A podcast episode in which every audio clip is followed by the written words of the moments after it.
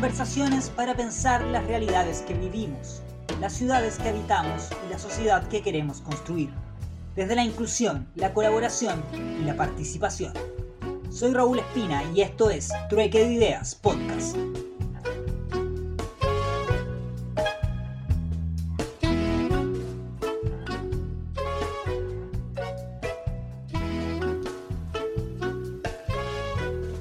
Comenzamos este primer episodio de Trueque de Ideas, este podcast para pensar y discutir lo que estamos viendo y pasando como sociedad y lo que estamos eh, construyendo para el mañana también. Y en esas discusiones y conversaciones uno de los temas eh, que debemos eh, pensar, discutir, conversar es la migración, porque es un tema que nos toca a todos, es un derecho humano, es un tema muy que está en la contingencia absoluta y que para eso estamos eh, con un invitado muy interesante. Él es eh, Eduardo Cardosa, secretario ejecutivo del Movimiento Acción Migrante, es eh, cofundador de este movimiento, fundador e integrante del directorio de la Asociación de Uruguayos en Chile. lleva bastante tiempo en Chile, Eduardo, trabajando, luchando por los derechos de los migrantes y también por luchar en contra de estos discursos de odio, estos discursos de racismo que se han propagado eh, en el último tiempo sobre todo. Así que Eduardo, muchas gracias por estar con nosotros en este primer episodio, te doy la bienvenida, gracias por estar en esta oportunidad con nosotros. No, gracias a ustedes, es un placer y se agradece poder conversar de estas cosas. Claro que sí, es un tema muy urgente, muy importante y vamos a comenzar hablando de eso porque eh, es preocupante cuando hay discursos eh, racistas en el aire, cuando ese racismo es mediático. Eh, y, una vez yo te escuché en, una de las eh, conmemoraciones del Día del Migrante, el 18 de diciembre, eh, decías una reflexión muy interesante, que los discursos de odio duelen, ¿no? y duelen en el cuerpo de los migrantes. Son discursos de odio que afectan. y muchas veces no reflexionamos como sociedad sobre los daños y las repercusiones que tienen estos discursos de odio y cuando esos discursos de odio están en los medios de comunicación, están constantemente en las vías institucionales, entonces, ¿qué hacemos, Eduardo, contra esos, esos discursos que duelen, que afectan a, los migrantes y a las personas? Mira, yo creo que hay una realidad y es que cuando, cuando desde el Estado y a través de los medios se, se cosifica, se racializa, se eh, agrede, eh, se le estigmatiza a las personas, eso tiene una, consecuencia social, en donde justamente es, este, es que después nosotros ya hemos visto en varias oportunidades que después de eso vienen las agresiones, agresiones físicas. Y no hay que olvidar que un episodio que hubo, que fue un haitiano en el en el terminal pesquero sur, que se lo mató y dijo porque le estaban viniendo, porque le lo mató un, otro compañero de trabajo, que se enojó con él y le dijo porque, porque le venía a sacar el trabajo. Y la verdad que esos discursos se, se construyen en función del desconocimiento. Mm. Este, entonces, el, el, el racismo se basa justamente en el desconocimiento. Desconocimiento desde los inicios porque hay una sola raza en el mundo mm. y, y, este, y es la raza humana y las diferencias que nos separan son eh, menores y genéticamente menores además, pero lo que es diferente son nuestras culturas. Entonces este, es muy fácil a estigmatizar y odiar y hacer odiar generar el prejuicio sobre alguien que no se conoce. Mm. Por eso nosotros decimos que para, para querer a alguien eh, hay que conocerlo. Para odiarlo no se necesita conocerlo. Mm. Pero para quererlo sí se necesita conocerlo. Para entender y para ponerse en, el lugar del otro, este, sí se necesita. Y en eso, bueno, por algo nosotros estamos en una campaña que se llama La humanidad somos todos, que es justamente eso. Estamos en una situación en donde la realidad del mundo hace que las migraciones son parte de la historia de la humanidad, son parte de la historia de todos los países. Y negarlo es como negarse a sí mismo, es como negar, en el, caso de Chile, es como negar su, los, pueblos originarios. Es como eh, eh, uno al, al atribuirse eh, cierta forma o al descalificar a, a, cierta otra persona también se está negando a sí mismo.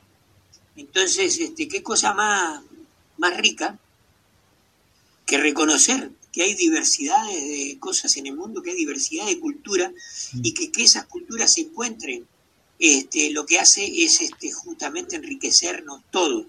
Y que cuando se pierden cultura, o cuando los saberes ancestrales de, de, pueblos este, originarios se pierden, y la humanidad está perdiendo cosas, no, no, no solo la, sociedad en la que estamos. Entonces, en ese sentido, yo creo que es el combate al racismo que, todos tenemos que tener, porque en definitiva es, como una tara que tenemos, es como una, una, un impedimento, una barrera que tenemos este, que no nos permite conocer mejor la realidad del mundo en que vivimos y no nos permite ser mejores personas.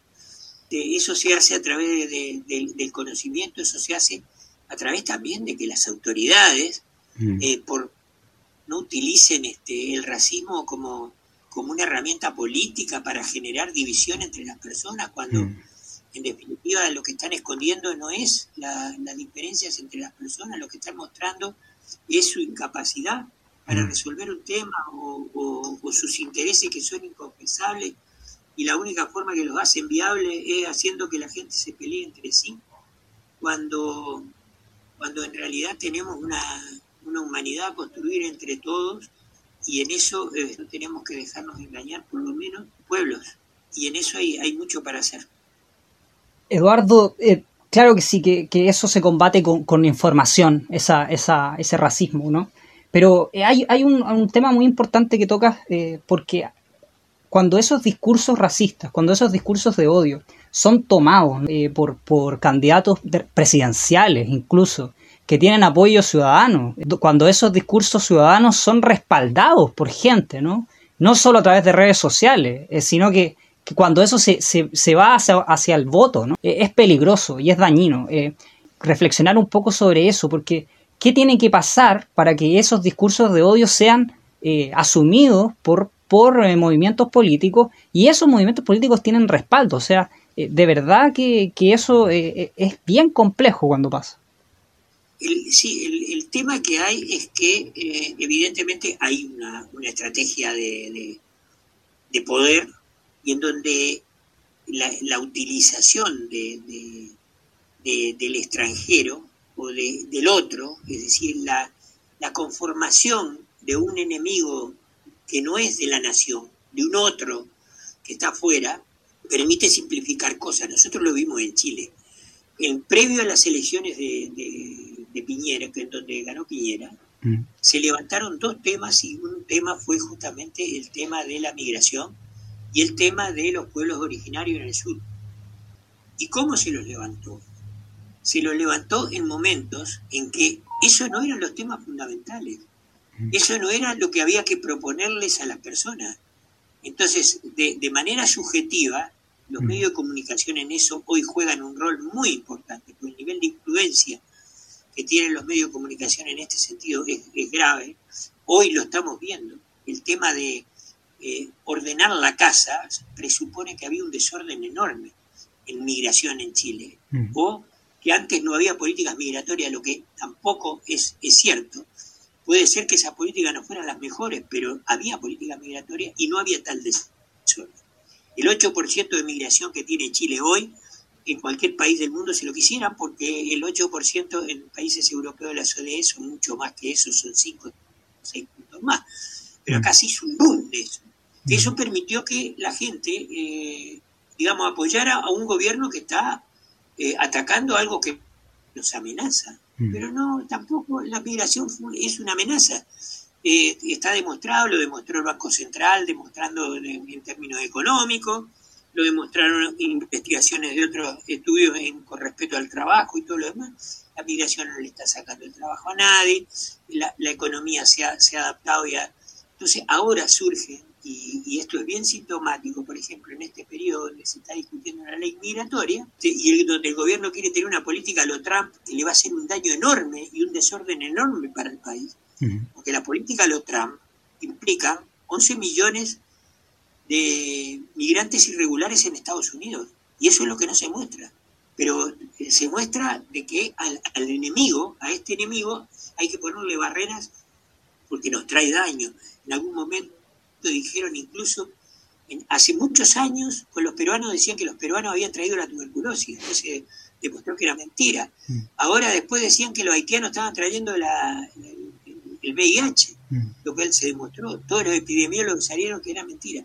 Entonces, ¿qué se logra con eso? Se logra de que mostrar a un gobierno que está actuante frente a un enemigo, que es ficticio, pero que es un enemigo, y que y, en, eso, en ese proceso y en ese proceso en donde se racializa, porque además dentro de esa, eh, los extranjeros hay seis nacionalidades que justamente son afrodescendientes, a los cuales eh, se, le, pone toda la carga racializante posible y cosificante posible, entonces se evita, hoy se está hablando del tema migratorio, pero no se habla de las demandas que estuvieron planteadas del 18 de octubre en adelante mm. y que la sociedad chilena le estaba demandando al Estado. Pero se posiciona el tema migrante, se posiciona el tema de la violencia de los, de los este, mapuches en la Araucanía. Mm. Entonces, ojo, tenemos que educarnos en eso porque desgraciadamente cuando hay manipulaciones comunicacionales de tal importancia, se debilita la democracia, es decir, se debilita el poder de las personas de decidir informadamente, mm. eh, bien informada con respecto a las cosas. Y, el tema del, de la, el, cómo se exacerba el racismo en esas condiciones es así. Ah, en, en periodo de pandemia ya hay un haitiano muerto de un balazo y dos más con balazos en las piernas por haberse atrasado en el pago de los arriendos. Ojo, mm. cuando decimos que, que el racismo no, no son palabras, sino que se transforman en hechos contra nuestro cuerpo. Es eso lo que estamos hablando. Sí, es, es, verdaderamente un, un, tema muy, muy complejo de, de, tratar, Eduardo, porque, porque claro, cuando, cuando ese odio, cuando ese racismo ya, ya se transforma en violencia física, es algo que debe llamar a reflexionar a todos y, sobre todo a, a, las, a las instituciones ¿no? y al Estado. Y en ese sentido hay una ley migratoria que debe ser modernizada. Ustedes han participado en esa discusión. Eh, estamos también como sociedad esperando, expectantes de, esta nueva constitución, de un proceso que es absolutamente nuevo, que no sabemos eh, cómo va a ser, hacia dónde nos va a llevar. Y también en una sociedad como la chilena, tú has vivido hace mucho tiempo acá, la conoces muy bien, donde es una sociedad bien racista, donde hay discursos racistas, no solo a los migrantes, sino que a los pueblos originarios. Existen esos discursos de odio hace mucho tiempo, no solo los medios de comunicación, están ¿no? instalados esos discursos de odio. ¿Cómo rompemos con eso? ¿Cómo eh, borramos esa división para poder eh, sentarnos juntos a construir una nueva constitución que tiene que incluir a los migrantes, que tiene que incluir a los pueblos originarios, porque este país lo construimos entre todos. Yo creo, en ese sentido, yo creo que la sociedad eh, molecularmente está avanzando mucho más que lo que está avanzando el mismo Estado. El hecho de que en eh, todo el proceso del estallido en adelante, participaron todo el mundo, participó la ciudadanía que, está, que vive en Chile, sea, y, nadie se preguntaba y, fue absolutamente inclusiva con respecto a los pueblos originarios, fue absolutamente inclusiva con, los migrantes. Yo creo que incluso la nueva constitución y el, nuevo enfoque, una constitución que garantice derechos para todos, va a ser buena para todos una constitución que no discrimine a, quien vive en estos territorios, le va a permitir a todas las personas que están en, esta sociedad realizarse y aportar a la sociedad la mejor de las condiciones. Entonces, en ese sentido, yo creo que es mucho más lleno de, de vida y de futuro proyectar una sociedad con derechos eh, una, y una sociedad que, porque tiene derechos, también va a tener su compromiso con esa sociedad en, en, este, en cumplirla, en respetarla y en, y en, este, y en mejorarla, porque se va a ver reflejado en esa, en esa, es el proceso, en eso es un proceso que es muy rico y si logra los niveles de soberanía necesarios va a ser un proceso muy inédito. Entonces yo creo que ahí hay un espacio muy grande y hay un espacio importante. ¿Por qué? Porque con, lo, digamos, sembrando discursos de odio podemos llegar a lo que fue el nazismo. Y el nazismo también tenía masas de gente. Y se hizo en otras condiciones. Comunicacionalmente en esta época estamos mucho más avanzados para poder llegar a niveles de conclusión de ese tipo. Pero ¿qué es lo que le queda a la sociedad? ¿Qué es lo que le queda a la barbarie? Y, podemos construir algo sobre esa base y no se puede construir nada.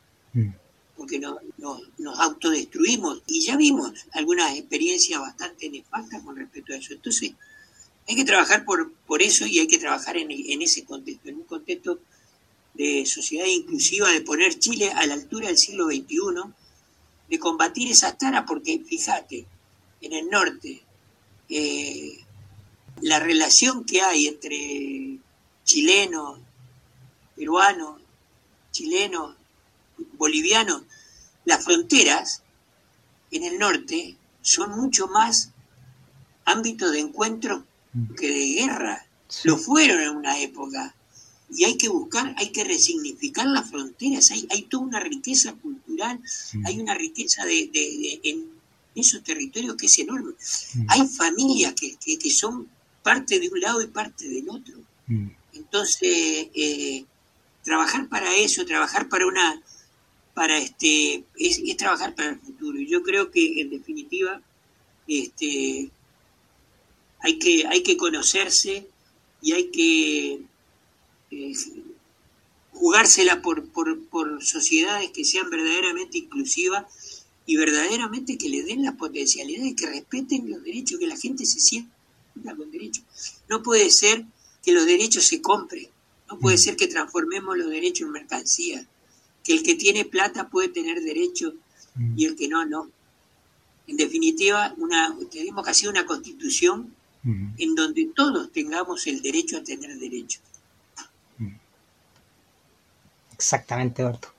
Eh, es muy importante eh, lo que dices, lo que mencionas y, esperemos que, así sea, que este proceso sea un espacio de, conversación y de discusión en el que tengamos, que tengamos acceso todos.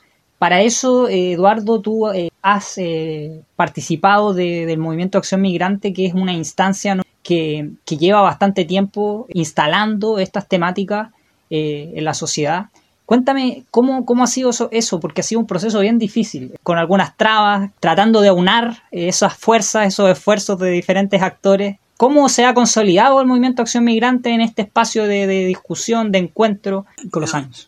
Nosotros partimos de una base de que decíamos, hay una cantidad de temas en los cuales es importante que, haya una voz que nosotros podamos por nuestra, no por eh, intermediarios, sino por nosotros mismos opinar y poder dar nuestro punto de vista.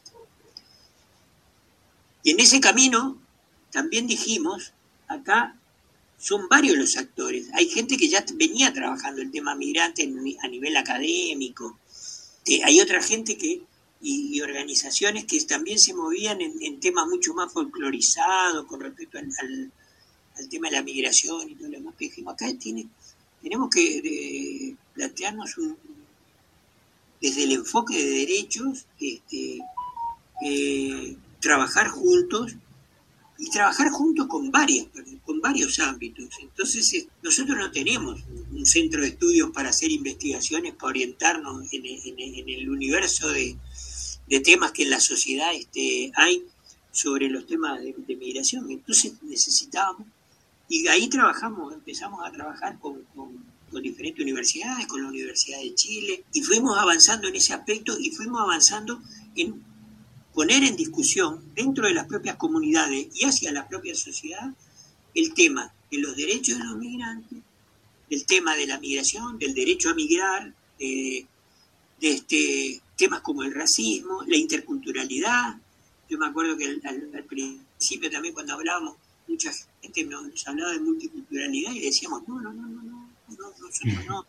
Pero nosotros pretendemos interculturalidad y una interculturalidad crítica, esa que, en donde conversemos, discutamos, nos pongamos de acuerdo, este, nos, nos enriquezcamos todos de todo, pero no la multiculturalidad que cada uno está metido en su rinconcito Mm. y hacemos como guetos de, migrantes o guetos de, pueblos originarios y eso.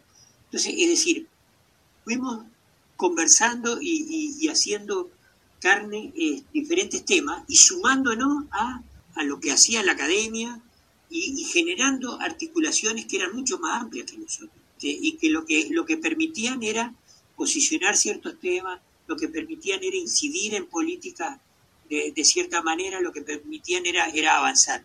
Para nosotros hoy, por ejemplo, que estamos trabajando a nivel social por un día contra el racismo en Chile.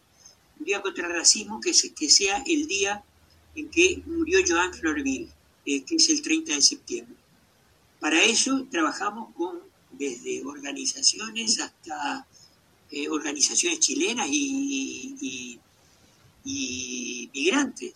¿Por qué? Porque nosotros entendemos de que si bien el, problema del racismo es un problema de la sociedad chilena, no es un problema que nosotros víctimas, nosotros no, nosotros somos, digamos, víctimas, pero no somos víctimas en el sentido, no nos quejamos por víctimas, nosotros defendemos nuestro derecho y sabemos que el racismo lo que hace le hace daño, nos hace daño a nosotros, pero le hace daño a la sociedad, porque la desintegra, porque genera valores que son eh, antivalores, eh, y porque en definitiva hay, hay todo un mundo de, hacer. Entonces, fuimos avanzando en eso. Es decir, nosotros fuimos avanzando de nutrirnos en, sociedad hasta que también hicimos parte y fomentamos la creación de una red nacional de organizaciones migrantes y promigrantes, este, de los cuales somos parte y seguimos.